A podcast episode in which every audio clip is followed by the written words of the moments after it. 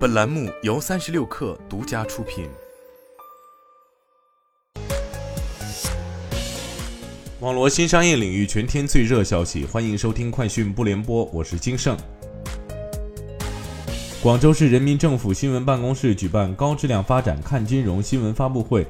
广州金控集团党委委员、监事会主席张铁强在会上表示，广州金控集团以申请金融控股公司牌照为契机，全力打造支持广州经济社会高质量发展的金融助推器。目前已正式向中国人民银行递交申请材料，力争成为广东省第一家持牌的地方金融控股公司。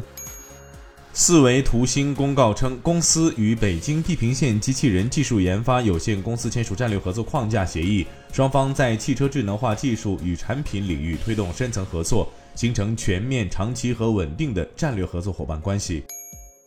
东方甄选将于七月五号至十一号开展甘肃专场直播活动。据了解，此次直播活动将同时在东方甄选新版 App 上进行，这也是该公司首次在 App 启动直播活动。直播团队将前往兰州、武威、张掖、酒泉、嘉峪关等地，完整游历河西走廊。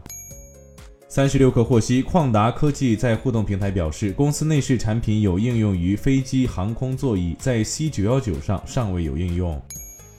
苹果公司应用商店上的预览显示，Instagram 一款备受期待的应用程序将于周四推出，给 Twitter 增加一个竞争对手。这个应用名为 Threads，功能和 Twitter 类似，以文本发帖，可以点赞、评论和分享。Twitter 遭被解雇员工起诉，因其规避仲裁程序。诉讼称，Twitter 强制员工仲裁，拒绝对话。据报道，雅虎首席执行官表示寻求让公司 IPO。他表示，雅虎在财务上已做好准备，公司拥有良好的资产负债表，盈利能力非常好。以上就是今天的全部内容，咱们明天见。